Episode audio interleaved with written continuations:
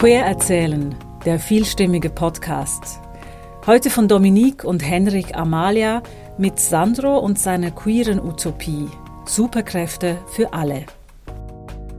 Mic check. Klappe die erste. Wir brauchen ja keine Klappe.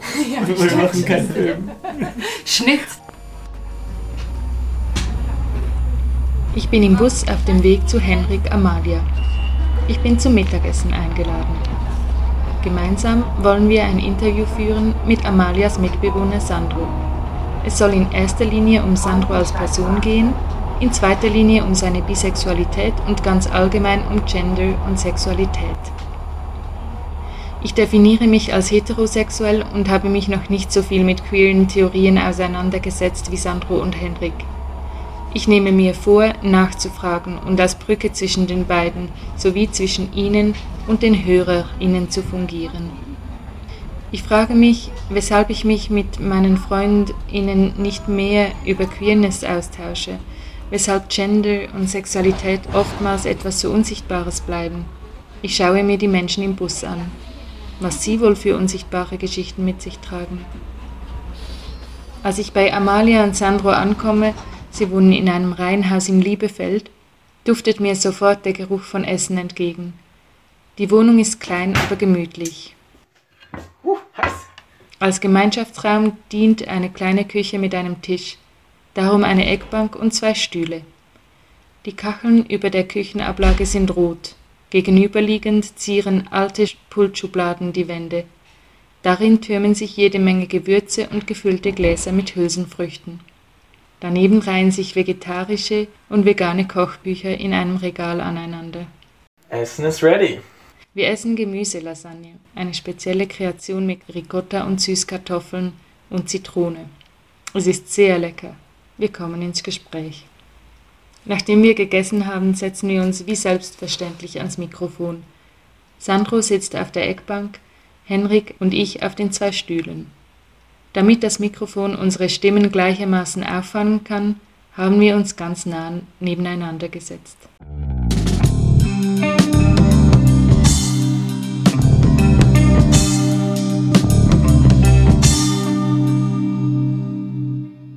Schön darf ich bei euch sein, hier in Liebefeld. Vielen Dank, ähm, Sandro und Henrik Amalia. Möchtet ihr euch selber gerade vorstellen? Können wir gerne machen. Ähm, mein Name ist Sandro, äh, Er-Pronomen und ich bin momentan in meinem Masterabschluss in Theaterwissenschaft und arbeite nebenbei als Mitglied des Kollektivs im Toscho-Theater Reitschule Bern und schreibe und inszeniere Theaterstücke. Ja, ich heiße Henrik Amalia. Mein Pronomen ist Hen. Und ich studiere momentan noch. Ich bin gerade im Abschluss meines Masters in Germanistik und Gender Studies. Ähm, schreibe auch gerade meine Masterarbeit zum Thema sprachliche Diskriminierung bei trans, inter und non-binären Menschen. Und genau, ich, ich identifiziere mich als non-binär und das ist quasi auch, fließt in meine, meine aktivistische Arbeit ein. Und ich habe auch noch eine Lehrpersonenausbildung gemacht, um nachher Deutsch zu unterrichten am Gymnasium oder an der Berufsschule. Ähm, und wer bist du, Dominik? Ich bin Dominik, mein Pronomen ist sie. Ich studiere Politikwissenschaft, auch im Master und arbeite Teilzeit als Journalistin. Genau. Was ich mich gefragt habe, als du gesagt hast, dass du Theaterstücke schreibst, Mhm. über was denn? Was kommt da so vor? Also ich schreibe nicht einfach so, ich mache momentan ein Projekt in Küsnacht am Rigi mit einer Amateurtheatergruppe, wo wir uns äh, verschiedenen Innerschweizer Sagen annehmen und diese mit einer Geschichte über Hexen verknüpfen. Und das habe ich gesagt, das möchte ich gerne schreiben. Ähm, das wird sehr toll. Wir, wir hoffen, dass es im September aufgeführt werden kann. Das äh, ist ein Open-Air-Theater. Und genau, also ist für mich auch immer jedes Mal neu und ich es ist nicht so, dass ich zu Hause sitze und so, ach, ich könnte jetzt mal wieder noch ein, ein Stück schreiben, sondern es ist projektbezogen, aber äh, es macht mir sehr Spaß. Genau, wir kennen uns auch daher. Ähm, Vor jetzt bald sieben Jahren haben wir uns kennengelernt und vor sechs Jahren? Fünf, ja, Fünf- November, fünf November Jahren, 15. fünf Jahren haben wir bei einem Projekt, oder habe ich bei einem Projekt mitgemacht, was Sandro inszeniert hat, namens Elektra. Das ist dir wahrscheinlich auch bekannt. Ich weiß nicht, ob du die Elektra-Sage kennst aus der griechischen Mythologie. Sag noch mal kurz, um was es geht. Soll ich das sagen oder willst du das Das sagen? können gerne. Also du kannst, ich Gut. höre gerne zu. Ähm, also Elektra ist die Tochter von Agamemnon. Agamemnon ist einer der Kriegsherren oder der Hauptkriegsherren, der in den Trojanischen Krieg zieht. Und er hat vier Kinder, glaube ich. Und damit er eigentlich in den Krieg ziehen kann, muss er einer Göttin ein Opfer darlegen. Das ist so eine historische Abmachung, die es mal gab. Und dann opfert er seine beste Ernte und seine Tochter. Das findet natürlich seine Frau, die dann alleine zurückbleibt, auch irgendwie ein bisschen scheiße. Ähm, Verständlich. und Mhm. er plant dann eigentlich auch den Mord an ihrem Ehemann, sobald er nach zig Jahren vom Trojanischen Krieg äh, heimkommt, mit natürlich Geliebten und was nicht noch alles und so. Und eben in der Zwischenzeit hat sie eben diesen Plan geschmiedet, um quasi dann auch ihn zu ermorden und ist dann auch zusammen mit seinem Cousin, also seine Frau Clytemnestra ist zusammen mit Agamemnons Cousin, so, ist ein bisschen kompliziert, aber griechische Mythologie ist das ja auch gerne. Auf jeden Fall, sie macht das dann, sie bringt dann ihren Ehemann um und Elektra findet es aber scheiße. Elektra ist eine Tochter, eine weitere Tochter von Agamemnon und sie rächt ihn dann, respektive sie wartet dann auf die Rache. Sie wartet dann auf ihren Bruder Orestes, der dann vom Exil nach Hause kommt und dann die Mutter umbringt. So habe ich das. Das Erinnerung. ist sehr gut, sehr gut erklärt und es ist sehr kompliziert. wer Ähm, bringt wen um und genau. wer hat Mhm. gerade was mit wem? Genau, aber eigentlich, also der Elek also der, es gibt den Elektra-Komplex, der parallel zum Ödipus-Komplex Ja, benannt hat wird. Ähnlich, hat sich ähnlich angehört. Und ja. eben, das liegt eben daran, dass Elektra quasi auf der Seite ihres Vaters ist und freudmäßig so quasi in ihren Vater verliebt und deswegen den Vater rächen will. So. Ähm, und nicht auf der Seite ihrer Mutter, die ja eigentlich im Recht ist. Elektra ist in einem gewissen Sinne eine, eine Verfechterin des Patriarchats. So würde ich das auch ein bisschen analysieren. Mhm. Mhm. Ähm, und da habe ich Ägist gespielt, der eben dieser Cousin ist, die- dieser Besagte, der dann zum Liebhaber genommen wird. Und so Mhm. haben wir uns kennengelernt. Ähm, also, oder sagen wir mal, intensiver kennengelernt. Und ja, unterdessen wohnt ihr ja ja, zusammen. genau. Mhm. Wie ist es dazu gekommen? Hey, bei uns wurde ein Zimmer frei und Henrik hat ein Zimmer gesucht. so Genau. einfach war das. So einfach war das. Ja, also eben, ich, Sandro wohnt jetzt schon länger hier, seit Elektra. Sieben, sieben Jahren. Und jetzt wohne ich seit, seit Februar hier, also seit gut einem Jahr. Und es funktioniert eigentlich ziemlich cool. Und wir haben zwar nicht so viele Gemeinschaftsräume, wir sitzen jetzt auch hier in der Küche, ähm, aber, aber es ist trotzdem schön hier und Gemütliche Küche. irgendwie auch gemütlich, genau. Mhm. Was mir vorher noch zu dieser Elektra-Geschichte eingefallen ist, da ist ja auch irgendwie, äh, sind viele Menschen, die verschiedene Leute lieben und vielleicht spielt es am Schluss auch nicht so eine Rolle, wer wen liebt. Vielleicht auch ein bisschen Tabus, so ähm, genau, man liebt den Vater oder was auch immer. Und das ist ja auch so ein bisschen eine Welt oder das ein Thema ist dieses Podcasts, auch so diese Sexualität und Gender, die vielleicht nicht der Norm entspricht. In, den, in der Mythologie gibt es halt einfach den Zeus, der mit allem und jedem schläft, was nicht bei drei Ah, auf ja, den Bäumen stimmt. ist. Und da ist es völlig egal, ob das jetzt ein Junge oder ein Mädchen oder. Aber wirklich hat er auch so, so mit, mit Dudes und mit, Mhm. mit genderfluiden Wesen was gehabt? Ja, Gender, das ist eben der, der Punkt, glaub. Also, ich finde es lustig, dass wir jetzt wieder bei den Griechen gelandet sind, weil das ist irgendwie so, mein, das verfolgt mich. Aber ich erzähle auch sehr gerne darüber und ähm, habe da, glaube ich, auch ein bisschen mehr Wissen als so der Durchschnittsmensch. Ich glaube, genderfluide Wesen gibt es nicht so viele. Es gibt, die beste Geschichte ist Theresias. Ja, die kenne ich. Theresias, äh. Theresias ist ein Seher und ein alter, er kommt in den meisten Geschichten kommt er als alter blinder Mann vor und gibt weise Ratschläge den Königen und manchmal auch den Göttern. Ähm, und aber die Geschichte von Theresias ist so, dass er mal, weil er zwei Schlangen beim Geschlechtsverkehr beobachtet hat, in eine Frau verwandelt worden ist. Er hat, er hat sie gestört, glaube ich. Er hat sie Und gestört. irgend- Ich glaube, Athene fand das dann ganz schrecklich und Ja. hat, hat ihn dann verwandelt oder sowas. Ich weiß gar nicht, ja, ja, also da gibt es eh verschiedene Versionen, aber genau, und er hat dann eine gewisse Zeit. äh, Also als- das Zuschauen war das Problem dann. Ja, Oder- Wer weiß. irgend- Also irgendeine, ein Vorwand, aus irgendeinem Vorwand wurde er in eine Frau verwandelt und hat dann auch eine Familie und hat Kinder gezeigt. Und dann Jahre später hat er dasselbe irgendwie nochmal gemacht und wurde dann wieder zurück in einen Mann verwandelt. Und dann gab es den Streit zwischen Zeus und Hera, die sich darüber stritten, wer beim Sex mehr Lust empfände. Zeus sagte die Frau und Hera sagte der Mann. Und dann fragten sie Theresias, hey Theresias, du hast jetzt beides erlebt, sag mal du. Und Theresias hat dann gesagt, ja, nee, es ist schon die Frau. Und die da, mehr Lust empfindet. die mehr beim- Lust beim empfindet Sex. beim Sex. Spannend. Ja, und Hat sie äh, das begründet?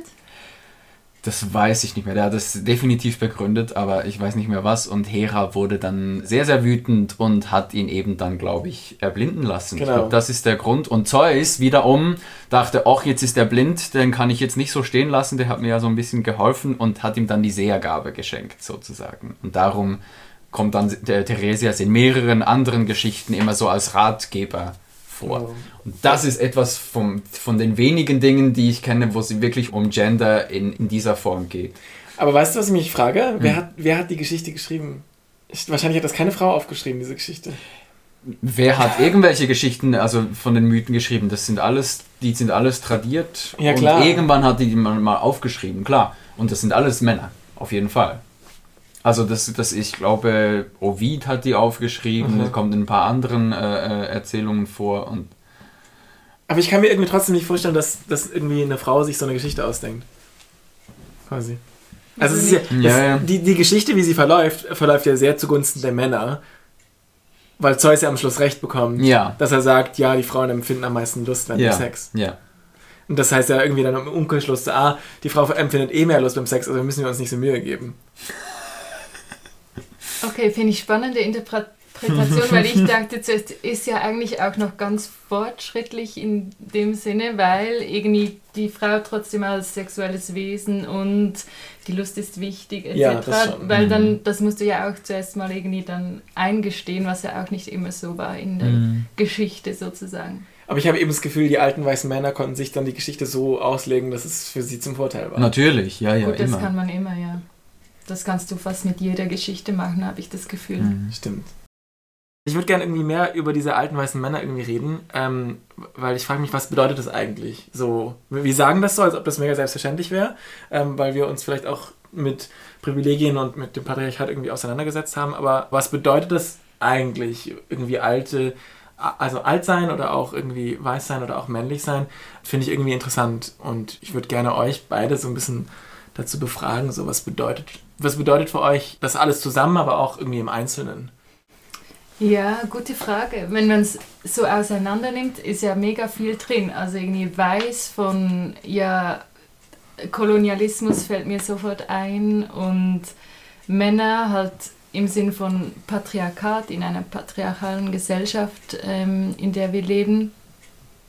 Genau, aber vielleicht ja, ist es auch zu verallgemeinern, wenn man sich irgendwie einfach auf diese alten weißen Männer stützt und wird dem auch irgendwie nicht gerecht, weil jetzt gerade das Thema queer oder so ist ja da auch nicht, ist auch drin, vielleicht im, implizit oder so. Oder was würdest du sagen, Sandro? Also es ist na natürlich eine Verallgemeinerung, aber es ist auch, ähm, entspricht für mich durchaus auch ein bisschen den Tatsachen, indem das die großen Institutionen, sage ich jetzt mal, sei das in der Politik, sei das in der Wirtschaft, sei das in der Kultur auch, also ich kann dann, glaube ich, speziell etwas über die Kultur erzählen, sind es eher ältere, weiße Männer, die in Führungspositionen sitzen und die dementsprechend die Geschicke der Welt sehr mit großen Anführungsstrichen lenken. Also eben Beispiel, wenn du dir die Stadttheater des deutschsprachigen Raumes anguckst, dann ist es momentan auch ein bisschen im Wandel, aber bis vor kurzem waren die Intendanzen, also die Leitungen, waren alles weiße Männer über 50. Und die vertraten dann dementsprechend auch, oder das wäre dann meine Schlussfolgerung, die vertraten dann auch ein eher konservatives Bild, wie eben solche Institutionen zu führen sind. Das würde ich sagen. Und wenn du 50 bist, Dann bin ich ein alter weißer Mann. leitest du, dann- leitest du dann auch sowas? Ich hoffe nicht. Oder ich hoffe, wenn, dann leite ich das mit, mit ganz vielen anderen Jungen und Alten und Weißen und, und People of Color äh, zusammen. Also ich glaube, das ist das, was das, diese, dieser Kollektivgedanke, den ich in, in vielen Communities, sei das jetzt in der queeren Community, sei das aber auch in, in linksalternativen politischen Kreisen sehr fest spüre und wo ich mich auch zu Hause fühle im, im, als Teil des Kollektivs. Wo ich glaube auch finde, das ist momentan so ein bisschen wieder um eine Gegenbewegung zu dem ganzen Individualismus der 90er und frühen 2000er Jahre, der sehr fest auf einer kapitalistischen Konsumgesellschaft irgendwie aufgebaut hat. Und wie wir, oder ja, ich sage jetzt mal, wir gehen eher wieder oder wir sehen, stehen eher wieder kritisch gegenüber und gucken, wo ist die Solidarität, wo ist der Gemeinschaftsgedanke, wenn wir an Wohnprojekte denken, die auf dem Land wieder eine Art äh, Groß-WG machen mit Garten und vielleicht noch einen Hühnerstall und alles und vielleicht sogar ein bisschen SelbstversorgerInnen sind, dann ist das für mich genauso fest ein Kollektivgedanke, wie wenn wir sagen, okay, wir machen irgendwie eben wir leiten ein Theaterhaus in, mit drei Menschen, als, also dass nicht eine einzelne Person irgendwie diese Macht auf sich vereint.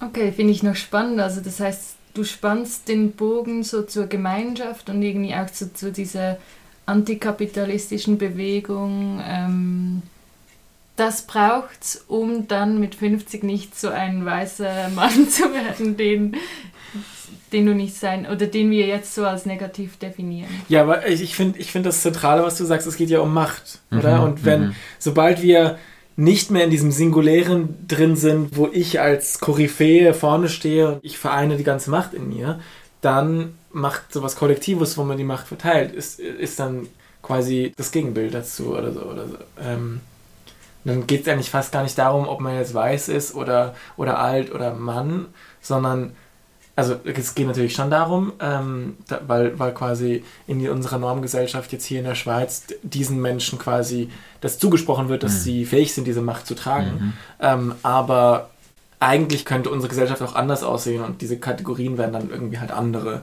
Oder respektive es gibt auch noch weitere Kategorien. Also ich bin zum Beispiel groß und ich habe da, man schreibt mir gewisse Kompetenzen zu, weil ich halt so groß bin. Ähm, was man jetzt anderen Leuten, wenn ich jetzt kleiner wäre, würde man das mir vielleicht anders zuschreiben. Ähm, die ist aber jetzt vielleicht nicht so crazy. Äh, die Kompetenz, dass du etwas aus dem obersten äh, Regal holen Nein, kannst. aber dass ich irgendwie, dass ich autoritär auftreten mhm. kann, ja, dass, ja. dass mich die Leute ernst nehmen. Also so ist schon irgendwie vorhanden. Mhm. Leute schauen ja nach oben, je mhm. nachdem auch. Nur schon, nur schon dieses Physische finde ich schon auch relevant. Mhm. mhm. Also geht es dann schlussendlich irgendwie um Macht. So, und dann auch die Frage, warum haben denn diese Leute Macht und die Lösung dann quasi, als zu sagen, ja, ich erkenne das an, das ist zwar, das ist zwar vorhanden, aber der kollektive Ansatz hilft dann quasi, so, so einen mhm. pluralistischen Ansatz zu haben. Finde ich noch einen, einen schönen Gedanken. Mir kommt gerade so der Satz, ich weiß nicht mehr, wie er auf Englisch geht. In, kennt ihr die Incredibles? Das den Pixar-Film. So, ja. Den Pixar-Film über, über Superhelden. Ja. Und da gab es den einen, der als Junge eben keine Superkräfte hatte und das ist, also der hat dann den Bösewicht irgendwie. Und sein Plan war ja, allen Menschen auf der Welt Superkräfte zu verleihen. Weil wenn alle Superkräfte haben, hat es dann keiner mehr. Aha. Und das, ich glaube, da sehe ich ein bisschen eine Parallele. Wenn wir alle Macht haben, wenn die Macht gleichmäßig aufgeteilt wird, dann ist eben die Macht als solches oder als, als Instrument auch nicht mehr verfügbar. Oh, das mag ich mega, den Gedanken. Ja, voll. Wow, das ist jetzt gerade super Assoziationssprung, aber das, das ist gerade so voll in meinem irgendwie Brain irgendwie verknüpft.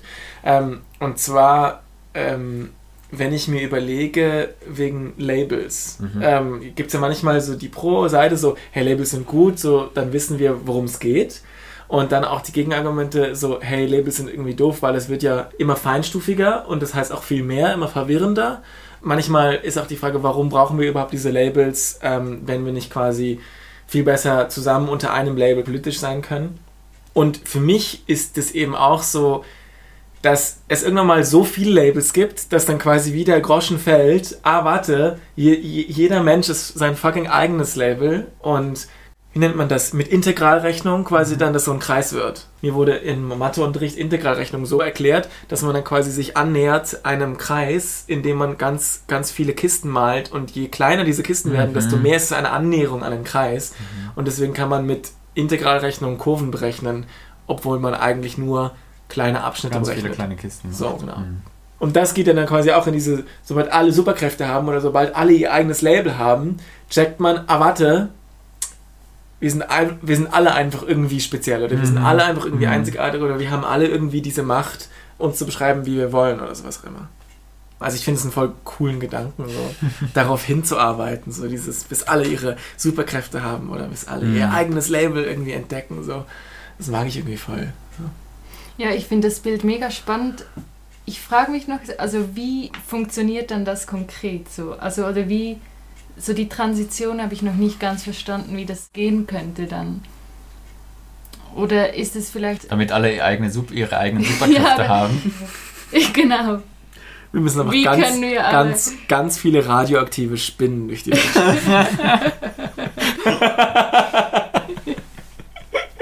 Wie viele Menschen sind wir? Ähm, Beinahe 8 Acht Milliarden. Milliarden. Acht Milliarden. Okay, 8 Milliarden Spinnen? Nein, ich bin raus. Nope, aber nope, nope, nope, nope, nope, nope, nope, nope, nope. Und für das gibt es ja die Technik. Genau, stimmt. Also, ja, also Wie kommen wir dahin? wie kommen wir dahin, dass alle, geht es jetzt quasi um die, ähm, um die Superkraft? Oder, Vielleicht schon auch gesellschaftlich so. Wie kommen wir dahin zu dieser Gemeinschaft und irgendwie zu diesen nicht mehr Labels oder vielleicht die Diskussion auch, brauchen wir Labels, warum brauchen wir die und wann brauchen wir sie nicht mehr? Und was muss dazwischen passieren, dass wir sie nicht mehr brauchen? Also ich hatte zum Beispiel letztes Mal mit Freunden auch eine Diskussion, die irgendwie Feminismus nicht verstanden, für was das da ist. Und irgendwie ist das für mich auch ein Label, um gewisse politische Ziele zu erreichen. Also, dass du dich als Feministin bezeichnest. Genau. Ja. Bezeichnest du dich als Feministin? Ja, ich würde. Und ich merke gleichzeitig, dass, immer, dass es immer so ein bisschen mit äh, einem Zögern verbunden ist, wenn ich mich labele. Das ist zum einen, wenn ich mich als Feminist labeln würde. Das ist zum anderen, wenn ich mich als bisexuell labeln würde. Also ich würde nicht, ich labele mich als bisexuell, aber immer wenn ich, wenn ich das tue, habe ich einen, einen zögernden Moment vorher. Im Sinne von, ähm, ich verstehe das äh, gerade als ein großes Privileg, zu sagen, als, als mich, als Cis-Mann, zu sagen, ich bin Feminist oder ich bin bisexuell. Bisexuell vielleicht eher weniger, aber ich bin Feminist, glaube ich, gibt sehr viele Menschen, die FeministInnen sind aus einer Notwendigkeit heraus. Und diese Notwendigkeit sehe ich bei mir auch, aber weniger. Also da ist dann wieder eben dieser Graubereich, der ich, der ist auch schon, wann, wann ist man feministisch genug, wann ist man bisexuell genug. Ich glaube, das sind jetzt so ein bisschen Äpfel mit Birnen verglichen. Wir sind ja auch von den Superkräften, also von Macht zu Superkräften zu Labels. Also ja, wir, wir reden schon die ganze Zeit von Bananen und Kirschen, Ja. von dem her ist das auch in Ordnung. das stimmt. ähm, Würdest du dich als Feministin bezeichnen? ich würde mich definitiv als Feministin bezeichnen. Ich finde, ich mag den Begriff Queer-Feminismus. Hm. Ähm, aber ich unterscheide das jetzt nicht per se. Also ich finde, Queerfeminismus ist Teil von Feminismus. Aber für mich ist, wenn ich dann quasi gefragt werde, was ist dann meine Subkategorie oder wa- warum, was, wofür stehe ich ein quasi, ist dieser Aspekt der Queerness für mich sehr zentral innerhalb Mhm. des Feminismus oder irgendwie ein sehr zentraler Kampf, dass die Gleichstellung nur erreicht werden kann, wenn quasi die Queerness von allen Menschen anerkannt wird. So. Mhm. Und Und das Label ist ein Mittel zum Zweck, um dieses Ziel zu erreichen, würdest du sagen? das Label Queer, Ja. ich weiß nicht. Ich glaube, Queer ist mehr so, da wissen alle so ungefähr, worum es geht. So. Deswegen, deswegen heißt es Queerfeminismus. Mhm. Aber eigentlich kann es auch, kann's auch heißen, befreie alle Menschen Feminismus. Mhm. Oder befreie alle Menschen von diesen rigorosen Kategorien Feminismus. Hm. Das klingt einfach nicht so catchy. ja. Also Ja. queer ist irgendwie, da ist so viel drin. Mhm. So dieses, wir doch einfach mal alle von den Begriffen, wo es ist, eigentlich in den Güssel schmeißen. Und ich habe jetzt auf Schweizerdeutsch gewechselt, weil es auf Hochdeutsch keine Mhm. adäquate Übersetzung von Güssel irgendwie gibt äh, für mich. Äh, Müll. Ja, Müll hat, Nee, hat nee, nee. nicht die gleiche Power wie Güssel. Ja, definitiv Ja, nicht. Güssel hat für mich Macht, so. Güssel! Das kannst du jemandem so richtig an den Kopf schmeißen. Oder du kannst niemanden einfach so mit Müll beschimpfen. Nee, du kannst den Müll an den Kopf schmeißen. Ne? Ja. Sorry. das war wieder so ein Exkurs. Mein Hirn ist manchmal so ein bisschen free-floating. Hm. Aber ich finde noch also sehr interessant, dass du gesagt hast, du hast nicht die Notwendigkeit, dich als Feministin zu bezeichnen. Ähm, was ich irgendwie nachvollziehen kann, aber ich verstehe nicht ganz genau, warum ich das nachvollziehen kann. Äh, kannst du das noch erklären? Ich glaube, ich möchte den Begriff der Notwendigkeit zurückziehen, weil ich es spannend, weil wenn ich mehr darüber nachdenke, empfinde ich es schon wieder als quasi positive Diskriminierung im Sinne von, wenn ich anderen Menschen, die zum Beispiel jetzt sich als Frau identifizieren, quasi in eine Notwendigkeit für feministisch zu sein zuschreibe. Also Ah, ja. du wirst unterdrückt, du musst dich jetzt da- dagegen wehren, finde ich gerade sehr eine, eine unreflektierte Haltung und möchte mich davon distanzieren. Nochmal für Kontext, äh, definiere positive Diskriminierung. Äh, positive Diskriminierung ist für mich eine Äußerung, die eigentlich aufbauend und empowernd gemeint ist von der sie aussprechenden Person, aber eher unreflektiert rüberkommt oder eher unreflektiert ist und dementsprechend auch eine, einen Grad an Diskriminierung hat. Bestes Beispiel dafür ist, auch People of Color, die können ja so gut tanzen. Also ich bewundere das mega. Gibt es auch etwas, was du selber irgendwie schon erfahren hast an positive Diskriminierung? Jetzt aufgrund von, ich sag jetzt mal, Labels wie queer oder bisexuell? Hm, da müsste ich nachdenken. So nach dem Motto so, ah ja, du hast ja viel mehr Erfahrung, weil du mit allen Menschen quasi was haben könntest, also kannst du besser küssen oder so als Kompliment dann gemeint so, oh, du küsst ja so gut, äh, das kenne ich bei bisexuellen äh, Dudes, die küssen Mm. alle besser. Also so, manchmal gibt es so versteckte Komplimente, Mhm. so, ich kenne das so von, ach was, du bist non-binär, ach, du siehst gar nicht so trans aus, so, Mm. what the, was heißt das trans Mhm. aussehen, merci, äh, also irgendwie nicht merci. Mhm. Ähm, und deswegen dachte ich mir, vielleicht gibt es auch so Situationen, die du irgendwie so erlebt hast, ähm, weil ja, also, nee, genau, erstmal die Frage. Mhm. In, in, Bezug, in Bezug auf mein, mein, meine Bisexualität oder auf mein Queersein nicht. Weil ich jetzt auch schon seit längerem in einer monogamen Hetero-Beziehung, also Beziehung mit einer Frau bin und ähm, dementsprechend auch mein Bi meine Bisexualität nicht auslebe, in Anführungsstrichen, im Sinne von, dass ich jetzt auch mit verschiedenen PartnerInnen äh, was habe. Und dementsprechend gerade so ein direktes Beispiel von, oh, du küsst so gut, du hast sicher schon bei vielen üben können. Äh, nee, Aber, das nicht. Ich- aber ich, wird, ich, wird die deine quasi, wird deine, sorry, du wolltest noch was sagen, äh, nee, nee, nee, alles gut.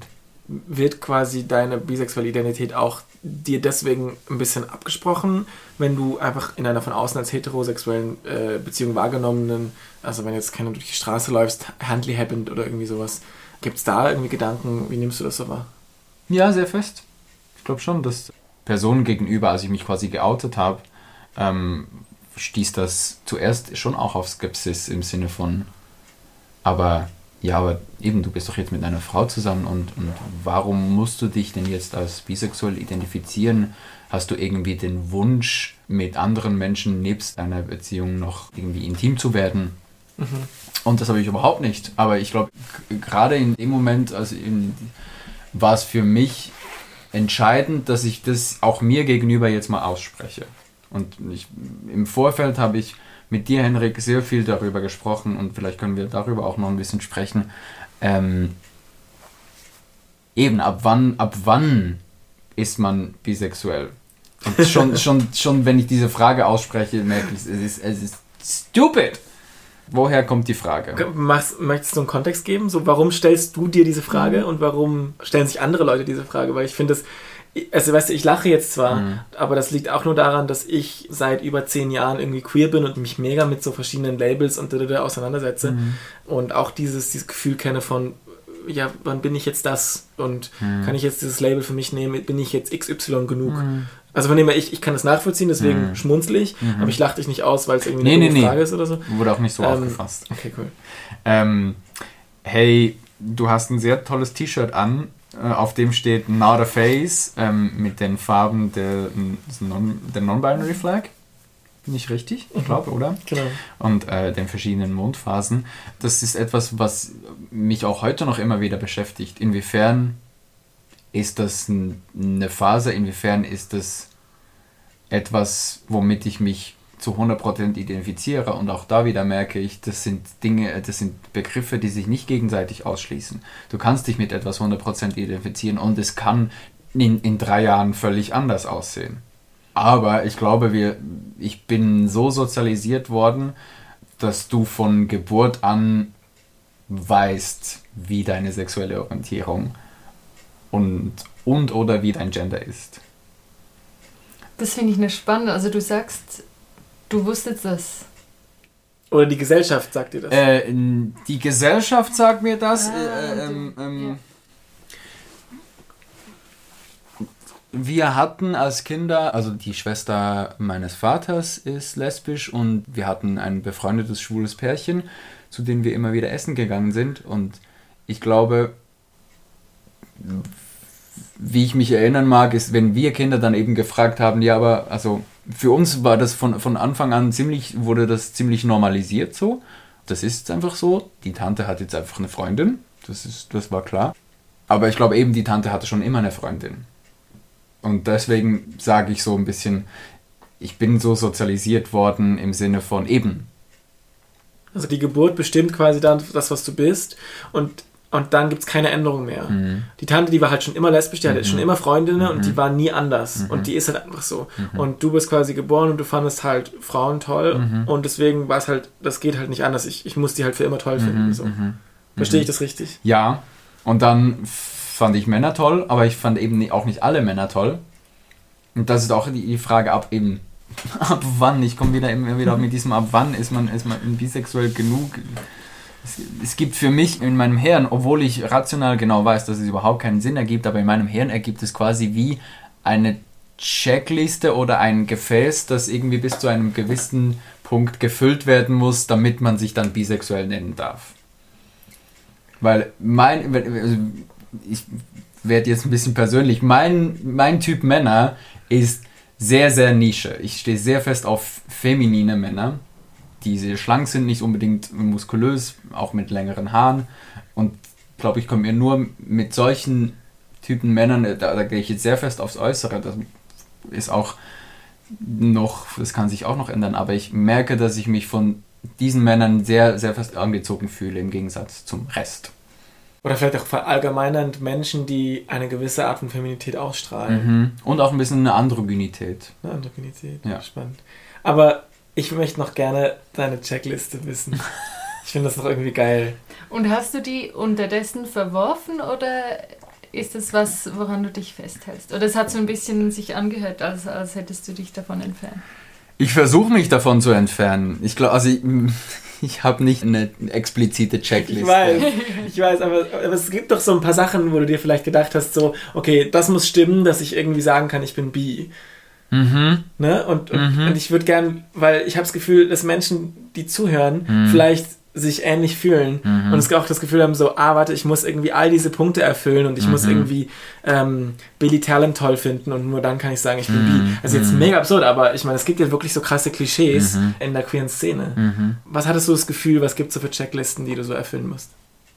Ich glaube, die, die Checkliste eines der, der großen Dinge auf der Checkliste war, es muss 50-50 sein. Hm. Du musst eigentlich von Männern äh, Sternchen genauso fest angezogen werden wie von Frauensternchen. Erst wenn du genau in der Mitte bist, darfst du dich bisexuell nennen. Und davon versuche ich mich sehr fest zu entfernen und ich, äh, es, es fällt mir schwer. Weil es geht ja sagen. auch irgendwie mit dem in der Mitte sein, geht es ja auch von der Binarität aus, ja. oder? Ja. Und auch, wenn man sagt Frauensternchen und Männersternchen, mhm. irgendwie ist es dann trotzdem, wenn man dieses Mitte-Verständnis hat, mhm. dann ist es ja dann doch eher bi im Sinn mhm. von zwei. Mhm. Ähm, ich weiß nicht, ob du das so verstehst, das Label für dich. Nee, verstehe ich nicht so. Für mich ist es all-inclusive. Ich finde auch pansexuell nicht so ein tolles Wort. Warum? Rein, Wieso rein nicht? Vom, Weil das wäre eine andere Frage rein vom, gewesen. Rein vom Klang rein vom Klang. Okay, spannend. Irgendwie pansexuell Mhm. heißt, egal welches Geschlecht, welche Sexualität, ich könnte mich in jede Person verlieben. Mhm. Wieso hast du nicht das Label gewählt? Weil ich, wenn ich mit anderen Menschen über meine Sexualität sprechen möchte, möchte ich nicht zusätzlich noch einen Begriff erklären. Ich weiß, du hast dich bei mir mit pansexuell vorgestellt und ich musste nachfragen, was das ist. Und du hast es mir äh, sehr gerne erklärt. Ich glaube, wenn mich jemand nach meiner sexuellen Orientierung direkt fragen würde, bin ich, fühle ich mich wohler, wenn ich sage, ich bin bisexuell, als ich bin pansexuell. Also für mich ist es, glaube ich, auch so, ähm, das ist wieder dann natürlich so eine Checkliste von pansexuell, aber so dieses Bild von Pan, da ist es wirklich egal, was für ein Geschlecht du hast, quasi. Also das Gegenüber. So quasi, ich finde dich, ich finde dich toll, so als Menschen, so. Ich, ich sehe hinter deine Körperlichkeit und sehe, liebe deine Seele. Bei B ist dann quasi der Fokus trotzdem noch auf die Geschlechtlichkeit. Genau, so, so das ist für mich so der Unterschied auch, so gefühlt. Und ich kann das auch mega nachvollziehen, was du sagst, so mit dem Erklären müssen der Mhm. Labels. Ähm, aber das mit dem B hast, hat mir ja gesagt, wegen deiner Checkliste von dem 50-50. Mhm. Gibt es noch weitere so Punkte, so von, wo du so dachtest, so, okay, warte, bei mir ist es halt nicht 50-50, deswegen Mhm. kann es nicht sein. Mhm. Gibt es noch andere Punkte, die, die dir jetzt gerade spontan in den Sinn kommen? Mhm. Ein weiterer Punkt, den ich auch äh, sehr fest noch internalisiert habe, ist, ich muss das auch so leben. Also nicht, nicht nur das, das angezogen fühlen, sondern ich muss das auch so leben. Und wenn ich jetzt auf meine sexuelle Geschichte zurückblicke, hatte ich mit einer männlichen, sich damals als männlich identifizierenden Person eine, eine sexuelle Beziehung. Mit, mit dem Rest nicht. Also der Rest waren Frauen. Ähm, ich sehe gerade mit dem Blick auf die Uhr, dass schon Genau, du, Mhm. du, du musst ja auch gleich dann mal los. Ich muss, ja, geht noch, also so 15 Minuten legen easy noch drin, aber ähm, ich glaube, was mir irgendwie noch am Herzen liegt zu sagen, eben weil du vorhin gerade ges gesagt hast, es gibt auch Menschen, die zuhören, möglicherweise, die sich mit ihrer eigenen Bisexualität irgendwie noch äh, am Auseinandersetzen sind. Das hat mir, also es hat mir sehr geholfen, mich damit zu identifizieren und auch damit dazu zu stehen und zu sagen, hey, ich, ich bin bi, mit dir einen Satz darüber zu sprechen und die andere Ressource ist äh, Anna Rosenwasser. Hm. Eine schöne Ressource. Eine sehr schöne Ressource, ein sehr schöner Mensch und so eine gute Seele irgendwie, finde ich. Ich kenne sie überhaupt nicht, folge ihr nur auf Instagram und habe letztens einen Podcast mit ihr gehört, aber sie hat mir so fest aus der Seele gesprochen und ich glaube, das geht eben, es geht sehr vielen bisexuellen Menschen irgendwie so, dass sie sich hinterfragen in dem und Anna steht dann eben hin und sagt, nein, du bist bi, wenn du noch nie irgendwas mit einer Person eines anderen Geschlechts gehabt hast. Also wenn du immer nur mit Frauen zum Beispiel zusammen warst. Du bist bi, wenn du seit Jahren in einer monogamen, nach außen hetero Beziehung lebst. Das fand ich sehr schön, Oder das so, zu hören. du bist auch bi, wenn du asexuell bist. Ja, Beispiel. ja, du bist auch bi, wenn du noch, noch nie Sex mit irgendjemandem hattest, genau. Ach, schön. ja, mega schön.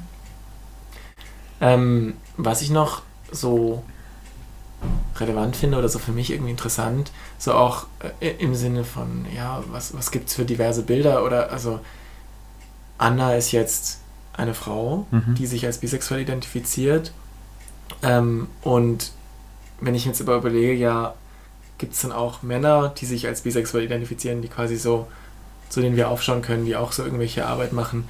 Und irgendwie fehlt mir das auf eine Mhm. gewisse Art und Weise. Ähm, Mhm. Ich weiß nicht, ob du da irgendeine Figur kennst, die irgendwie dir was bedeutet. Gibt einen Schauspieler, dessen Name mir nicht mehr einfällt.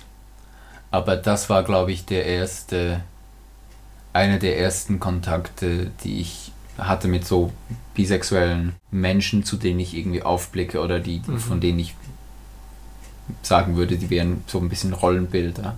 Wir haben jetzt über Queerness gesprochen, über Labels, über das Patriarchat, über verschiedene mythische Figuren. Und was, was wünschst du dir von Bern, von der Gesellschaft, so an queeren Räumen? Das wäre so meine Schlussfrage, so nach außen zu blicken und dann packen wir unsere Sachen und gehen dann auch unsere Wege. was würdest du gerne so auf der Straße begegnen? Ja, allem. Also da, da habe ich schon sehr fest eben die Utopie von alle sind ihr eigenes Label, alle haben ihre eigene Superkraft und das ist okay. Also, dass die Welt eigentlich dann schlussendlich irgendwann mal ein einziger queerer Raum wird. War das das Schlusswort, das du, das du dir erhofft hast? Das war mega schön. Vielen Dank fürs Gespräch. Danke auch. Voll cool.